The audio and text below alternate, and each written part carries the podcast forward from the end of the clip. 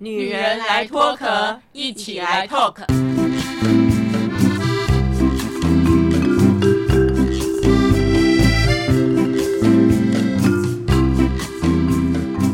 女人的一生中，在每个阶段都有不同的课题与挑战。让我们脱下外在的保护壳，探索内心与自我 talk。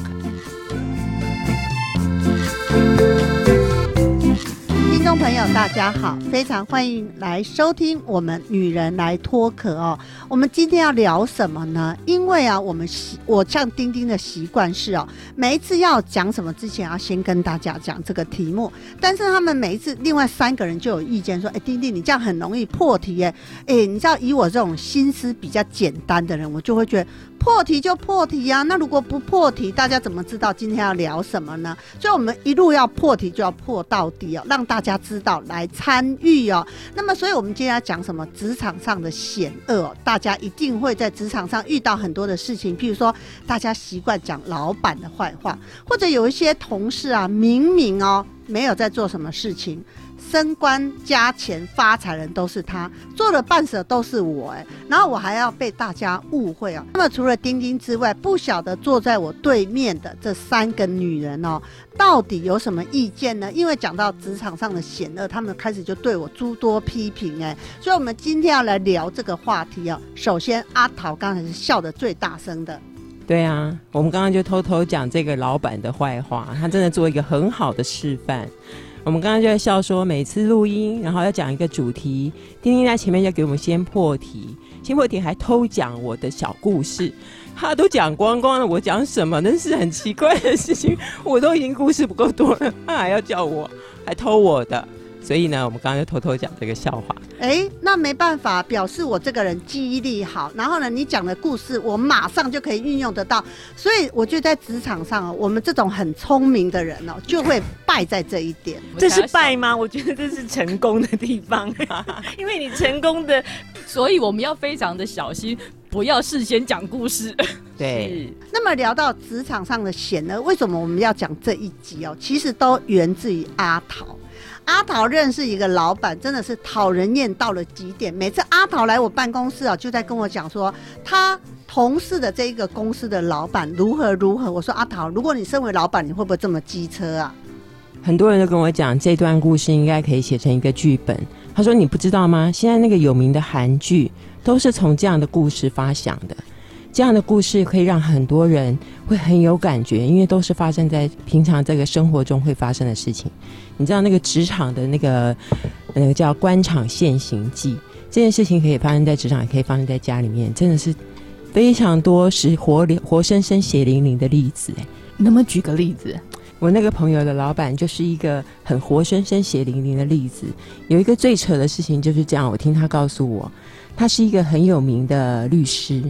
然后呢，开了一家公司，但那公司不是做他擅长的这个法律相关的这个业务，他是做一个产品。一方面就是又斜杠啦，又发明啦，所以他就对他这个公司充满了幻想跟期待。最扯的是，他投资之后，他还要自己领薪水，没有来上班还领薪水。我就说，这不就掏空吗？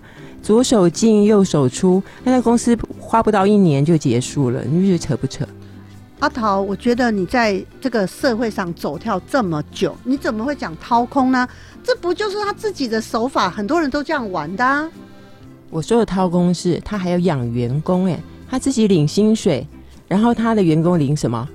还有员工领薪水也要做事，然后他不做事。我是指这个，因为我觉得这个在很多职场上，很多家族企业就是这样。我有一个朋友啊。董事长是太太，总经理是老公，家里的儿子媳妇全部都是经理职，呃，乡里啊什么的。然后呢，真正的员工就只有他们几个。然后他每个人都坐领高薪哎，然后他们常常就觉得啊，这些人怎么这个家族这样？我就跟他说，那就是他们家的钱呐，要不然你就不要做。你真的会不会管人家管太多？其实这也是一种合法合理的节税啦。他要借由这样公司发薪水啊，很多的方式，他就可能避掉一些东西。可能对我来讲，我就觉得我真的觉得再正常不过啦，因为大概是如果以我从学校毕业呢到现在职场三十几年，然后呢，我可能当老板的时间比当员工的时间长。那当然我是不会做这样的事，可是因为我听过很多同业的老板好像都是这样，所以我是觉得这个如果要讲险恶的话呢，我是觉得还不至于。因为我觉得这是很多很多这个社会上的一些，我们可以讲说它是一种一种形式化而已。对对对，不过这在员工的心态里面、是观感上面就会有差异了。不，过应该这么说，因为我，我的职场经历里面，其实我待过家族企业，我待过上市国，就是国我们国内的上市企业，我待过外商，其实形态都不一样。刚才这个状况呢，其实在家族企业里面最常见，所以其实员工我觉得有时候其实必须调整心态。就是什么样的公司的形态，其实就会产生那样的状况，可不可以适应？我觉得这一点其实是好像没办法，在大环境你没办法改变它，就能只能适应自己的环境。比如说举个例子，更扯的，就比如说我们刚才讲上呃老板的险恶，我其实很幸运碰到主管都挺好的，说实话。但是呢，我记忆最深的就是我在呃有一家公司的时候，我其实有点算空降啊，到一个部门当主管。然后呢，下面的员工因为是业务单位嘛啊，所以我们是精兵政策，所以人员并不多。可是那个进去之后，我才发现哦，我们那个同仁呢，其实都不太配合一个女性的同仁。问他说：“哎，这个业绩怎样？这客户如何啊？”他就说：“哦，这个这个月没有业绩。”然后呢，下个月问他，他说：“哦，这个客户哦预算还没下来，怎么样都不行。”然后我就一直问，然后问不出所以然来。然后呢，后来我才去问，结果原来是当我进来的时候呢，他就告诉我们的大老板总经理就说：“我不要这个主管，好，要么他走，要么我走。”然后我后来才知道，后来我就问我说：“老板说，老板，那你？”他说：“那你觉得现在我是怎么处理？因为我还在嘛，哈，那他也还在。然后其实我老板的方法就是他不处理，我自己处理。很多老板我可不可以？先请问一下，那个刚刚呃不要你这位主管的那位员工啊，她是女性吗？女性哦，那这个我觉得我可以讲几句话。我觉得在我那个呃大概十年左右的那个员工的的这个生涯里面哦，其实我真的很不喜欢碰到女性老板。那我比较喜欢碰到男，因为我觉得。不晓得，大概是正好我碰到的女性老板，我觉得那个，我觉得啦，不是不是要对号那个左拉，我觉得女性老板哦，很第一个很情绪化，第二个呢，我觉得呢，女性老板哦，呃，爱呃，应该怎么讲，好恶分明，很多时候呢，很容易呢，呃，对人不对事。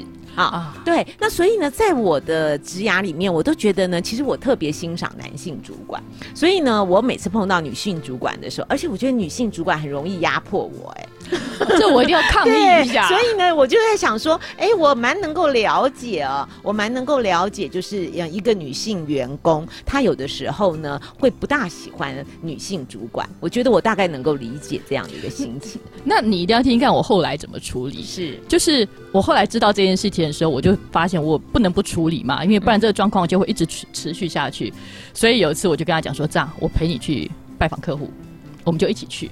结束完出来之后呢，我就邀请他去喝咖啡。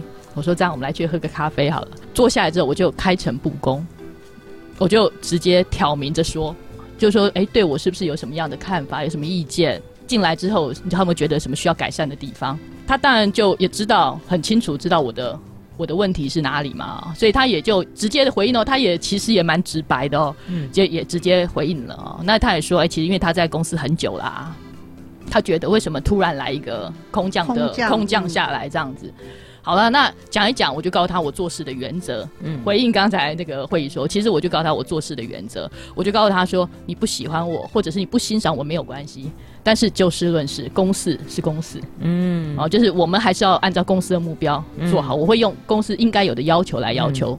其实我很欣很欣赏刚刚左拉这样子一个作风哦。可是呢，因为大家因为我是学心理学的嘛，我就很想分析一下这位员工的心理哦。我觉得他很正常哎，因为也许呢，他是一个能力还不错，然后呢又很工作很认真的人，所以对他来讲哦，他觉得为什么老板没有升我呢？为什么要找一个空降的人呢？所以呢，基本上哦，他不管你这个人来的是谁，就算不是左拉，他可能也不喜欢，因为他就觉得这个人就是来挡我的升迁之路的人。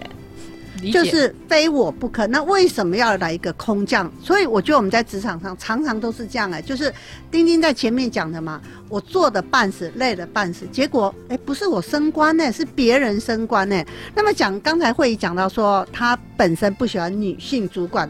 哎，丁丁身为女人，我也不喜欢呢、我以前哦，曾经碰到一个老板是这样，他谈恋爱的时候，这一阵子哇，对大家都很好哦，恋爱成功的时候都没问题。他失恋啊，男朋友怎么样说？哦，那一阵子每天对我们就是阴阳怪气，我就觉得，哎，你情绪可不可以好一点呐、后来呢，我离职以后就觉得，哦，我以后再也不要碰到女性主管了。收音机旁的女人们哦，千万不要误会丁丁啊。不过，我觉得我们有时候女人真的会有这种心情跟情绪，哎，这我倒是有不一样的意见哎。嗯、我当过女性主管，当过男性主管跟女性主管的员工。我其实觉得男性、女性没有太大的差别，那主要是因为关心人的角度跟方式不太一样。比方说，女性主管，因为你知道女生比较心细，她可能会比较注重在呃她的你的生活或者是你的一些小细节。男生是大方向，所以也许像会议就会觉得，然后看他管我大方向，比较不会这么啰嗦。但是你知道，我碰过不一样的女性主管，第一个，他其实基本上，因为她关心的方式会让我觉得比较窝心。男生会有一个问题，我以前碰到一个男性主管是这样子，有一件事情就是最好笑了。前面讲的冠冕堂皇的大理由，讲了所有的政策，讲了所有的方法，就是好，你们去做。结果做到做回来，他就说：“来，好，你们什么时候让我去临门一脚？就是你先去铺路，对，他功劳是他，他们就是把事情讲得很简单。但是我觉得我碰过的女性主管其实比较不会出一张嘴，嗯、应该是我们会陪着做比较多。我我也在检讨我自己啊，好，因为刚刚刚讲了，我觉得当女性主管真的有点压力，我不希望我的员工这样想，但是其实我觉得那个是掌握到大前提。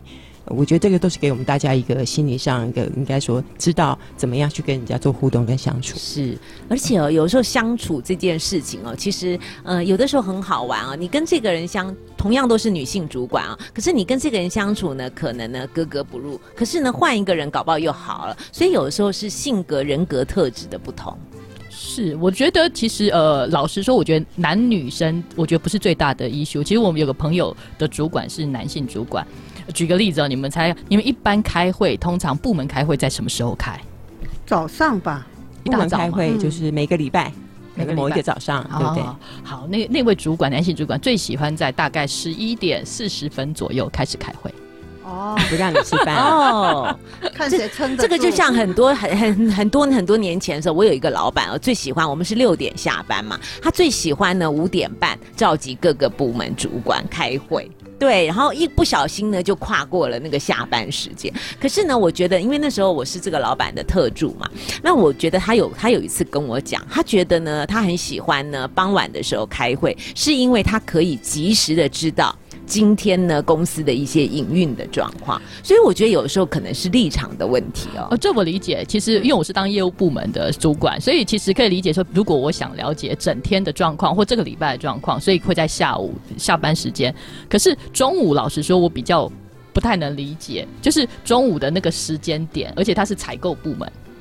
那我就百思不得其解，说为什么要中午那个时间点，然后每次都要跨过十二点，然后大家都要站着这样开，然后下面都是女性的员工，然后但是男性主管，我就问他们说：“哎、你们有人问过这个问题吗？”他说：“没人敢问，全部都站得直直的。”这样，我就想哇，那所以我朋友其实只待了一个月，他就受不了了。就走了，就走了。我要说的是说，呃，男性、女性，我觉得不是最大的重点。在我看来，我觉得其实是呃沟通技巧跟领领导同意的能力，或者是他的性格是有关的。那么讲完了老板的坏话，其实啊，丁丁以前啊有过一个小助理啊，我记得那个助理好像是二十三岁吧，然后那是朋友的女儿，说大学毕业呢还找不到工作，可不可以来我这边呢磨磨经验？我说也好。那么来了这个一个月之后呢，我就教他做一些简单的工作嘛。我发现了、问题来了，他第二个月开始就会有一点迟到，然后迟到来啊。有些人说啊，对不起，我知道他不是哦，一脸就是哭丧着脸就进我办公室。丁丁姐，我可以跟你聊一聊吗？我说怎么了？她每次只要跟男朋友吵架，隔天就迟到，隔天迟到不但没有悔意哦，来就要跟你聊天，因为她心情不好，她没办法做事哦。我心里想，哎，奇怪，你是来做事的还是来聊天的？每次一聊两三个小时聊不完呢。有时候我说，哎，我昨天交代你的工作做完了吗？没有，可是我没有心情。那有没有其他的事？后来我实在忍不住，我就跟他妈妈说：“哎，真的哎，你女儿不是不好，我觉得她恐怕还没有做好心理准备要在职场工作。”哎，那他妈就说：“其实她在很多地方哦，都是做没多久就离开。他妈妈也不知道为什么。他说后来在我这发生这样状况，我跟他妈妈讲。”妈妈说：“会不会他就是这样？”我说：“有可能。”然后才知道她男朋友一个换过一个，她没有男朋友，她不能生活。可是只要跟男朋友吵架，她完全没办法做事。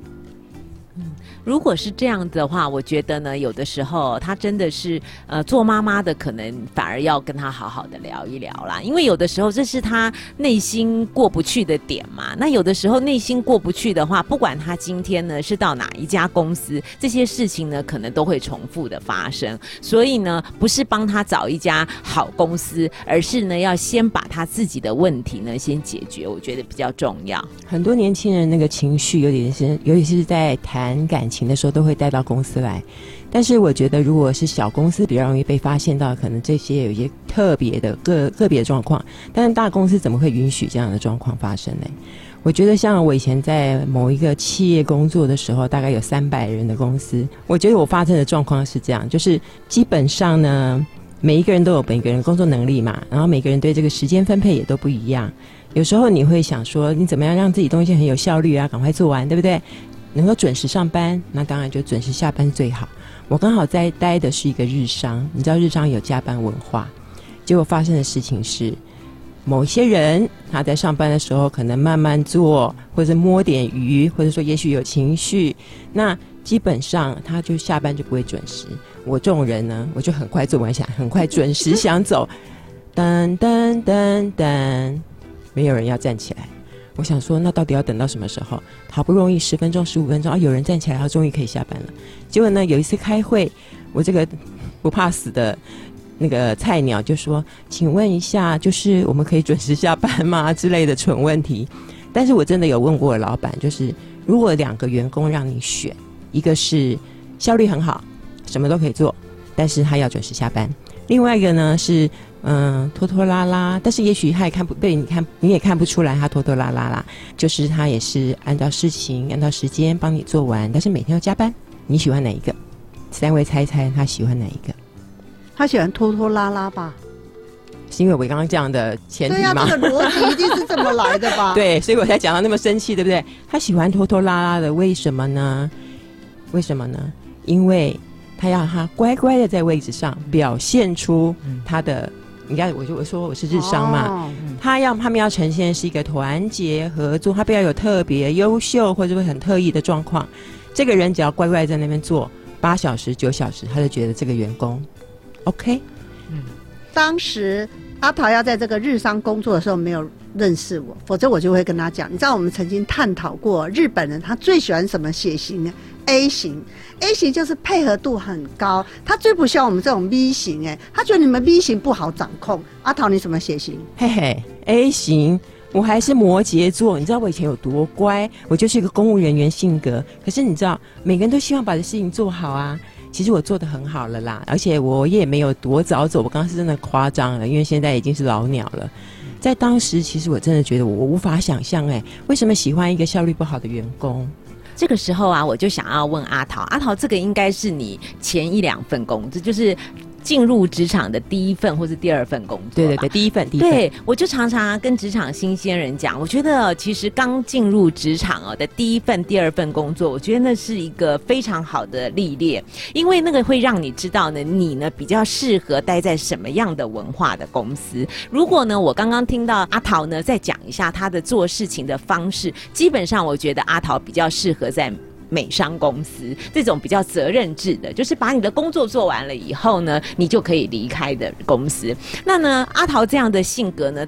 在日商公司来讲是非常不适合，而且不讨好的公司。你待在那个公司再久呢，都不会得到老板的认同，因为老板就不喜欢你这一型的人啊。所以有的时候在职场上面啊，我觉得有时候前面一两份工作是帮助你自己更了解你自己。嗯，没错。啊、然后呢，也会更清楚知道哦，什么样的公司是什么样的职业文，呃，是什么样的一个企业文化。然后在这个过程中，你你知道你未来的方向是什么以后，然后呢，再好好的呢去加强自己的实力。所以我觉得那个对阿桃来讲是一个非常好的经验。对，我觉得这样听起来真的很有道理。其实也是因为这个历练，呃，会有一些对自己的了解。但是你知道吗，慧仪，我在那工作做了十年，你看我多厉害。对，这个果然是 A 型而。且对，这个时候就像摩羯座了而。且我第二年就有一个真的真的有一个学姐，也不算学姐，就资深的员工，还跟我说：“哎，你刚刚讲，我就让我想到，他说，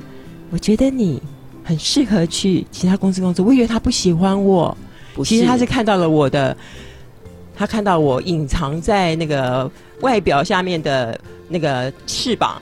对他真的就是就是，其实我觉得这是一个很好的一个贵人，就说他很清楚的看到你这个人很棒的一个工作态度跟人格特质，所以他给了你这样建议。可是因为那个时候呢，可能阿桃比较年轻嘛。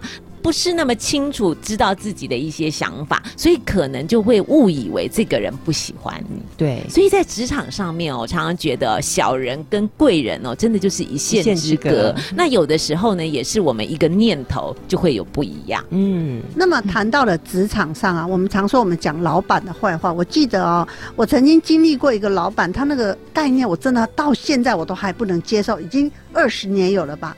他的做法就是，我们也是一个小小型的公司嘛，可能公司就五个人，然后他就觉得，哪怕这个人是在应征会计也没问题。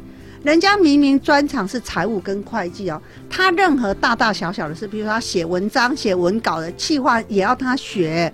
我就说为什么？他明明只要把会计做好哦，可是呢，我们这个同事就说：“哎，老板叫我学这个。”所以呢，如果丁丁可以一天做好五个企划案，他可能五天才做好一份。所以他每天哦，因为他不擅长的工作，那我们老板又说每个人都要学。我就跟我们老板说：“你为什么不适才适用？”我们老板说：“哎，那你万一好，你这方面你会，你走了我怎么办？”当然，老板有老板的考量，可是我觉得这样效率很差哎、我们那个同事后来是怎么样？他因为老板教他学这个，他五天做一份企划案不打紧哦，任何他自己的会计、财务电话他都不接，他会觉得，哎、那我事情做不完呢、哦，那个时候丁丁的工作量有多大？因为他做不完，我要帮他做，我就觉得，我以后如果当老板，我一定要找到适才适用的人。是啊，除了老板之外，我觉得自己也要搞清楚自己到底适合什么。所以刚才听到阿桃讲的时候，我就发现，哎，果然跟我们的决策有点不太一样。我就想到我的第一份工作，我第一份工作其实是在呃大型的会计师事务所。你知道，会计事务所其实是非常忙碌的，而且经常要加班。那那时候就觉得很好啊，是一种历练啊。然后可是你知道我们那加班的程度是加到三更半，我记得非常非常深刻。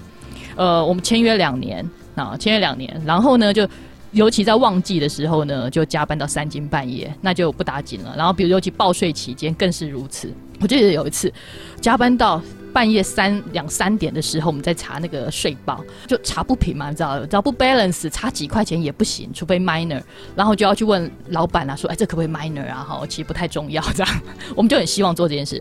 然后我们去请示老板，老板说不行。对不起，你就是要查出来。你知道我们那个 team 的三五个人啊，就就没办法，就一定得查出来。就我们就真的很认真的把它查出来，为了那几块钱查出来了。当我们全部弄完装订完之后，清晨五点多，然后当我们走出办公室的时候，刚好那个路灯就熄掉，哇，那感触好深。回去回到家里嘛，然后洗个澡，隔天又要上班，八点多又要上班了，就来了。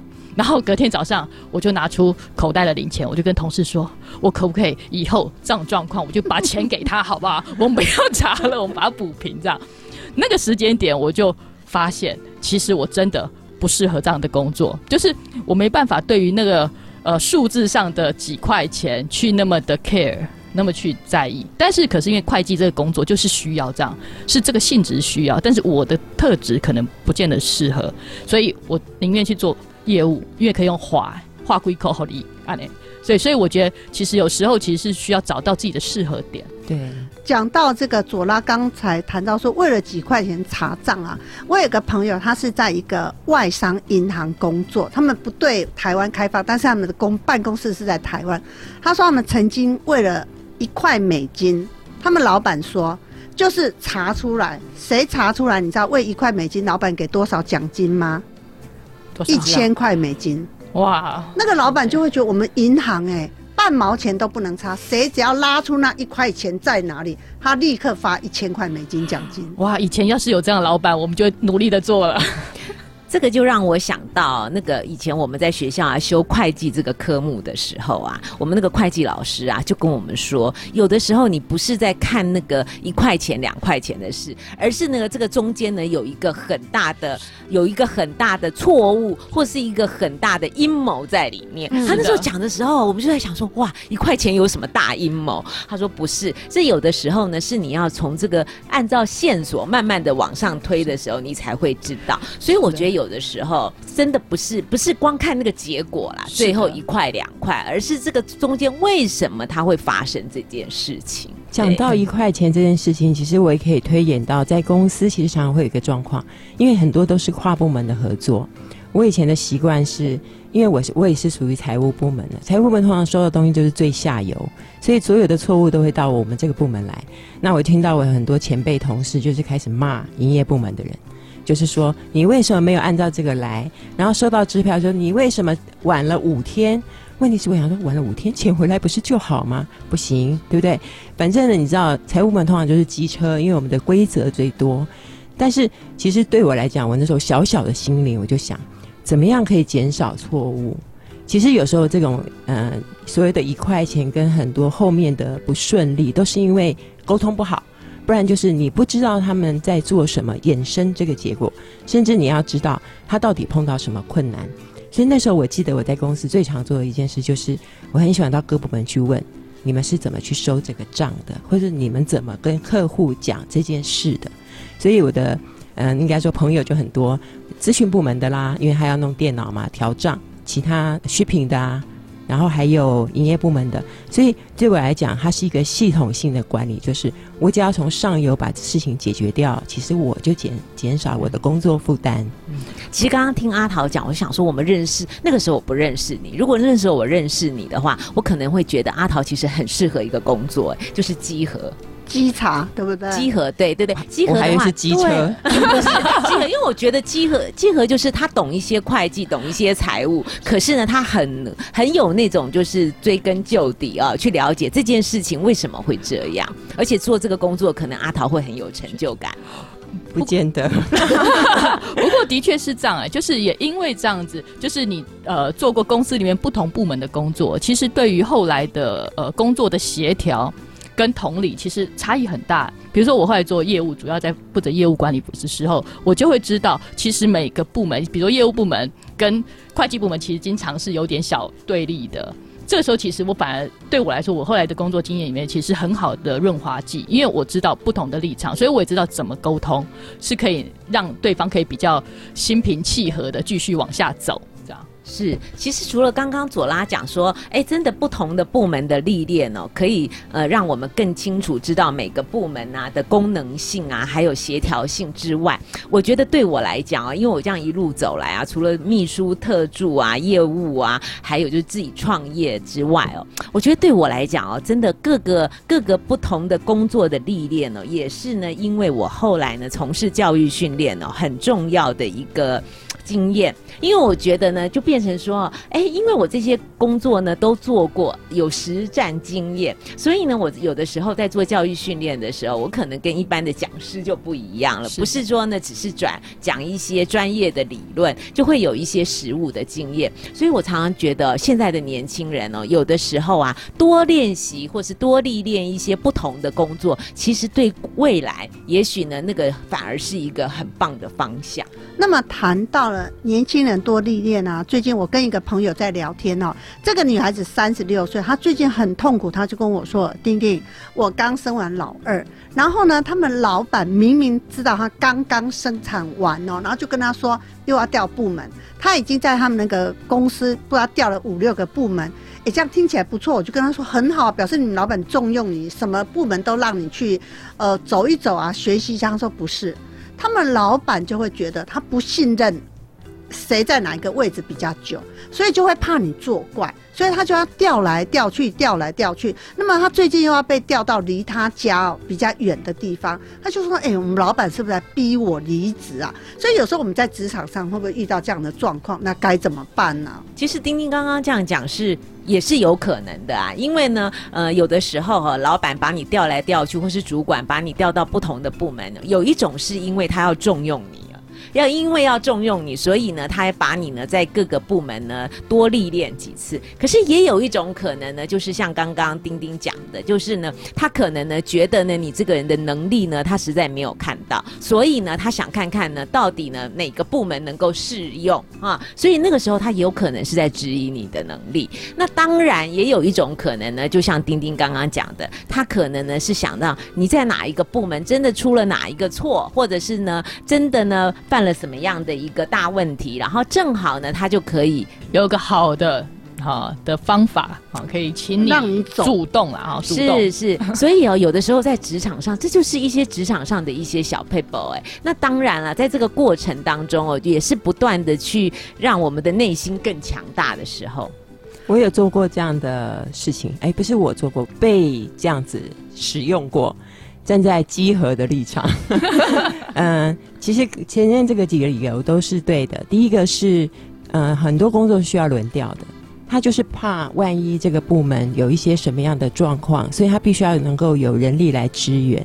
像我以前在两家公司做过，有一家公司是他连出去员工旅游、搭飞机或坐车，他的主要主管一定要分散。它不会集中在某一台，万一怎么样，它就完了。好，所以其实这个是一个风险管理，没错。第二个是轮调的话，其实它第一个它可以适用这个人的各种能力的发展。嗯，我觉得如果你真的有这个机会，应该像刚刚会议讲的，你要去接受，因为它其实对你来讲是一个很好的锻炼机会。尤其如果你正在在大型公司，那个资源其实是在的，应该是要做。那如果说是不是有老板对这样子的一个想法，我觉得那个也不用很 care，因为我们那个职场的路这么长，前面其实先有机会被锻炼，像我以前也是被训练过，不管是我主动的还是被动的，基本上现在我能够开一家公司，是因为每个工作我都做过了。所以呢，很多人哦，职场到最后就像阿桃一样。好吧，老娘不干了，我自己开一家公司，我自己来创业可以吧？所以我觉得谈到了职场上的辛酸哦，不是我们这四个女人在这边说了算，还有很多心情的点点滴滴哦，我们将来可以一一的来跟大家做分享。今天的节目就到这里了，期待下次再见，拜拜。